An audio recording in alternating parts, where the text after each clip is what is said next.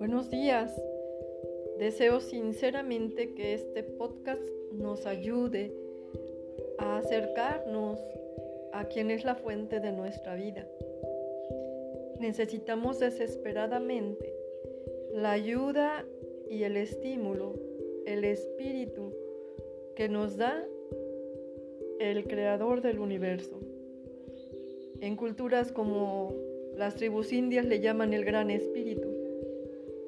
Pero en este punto yo lo llamaré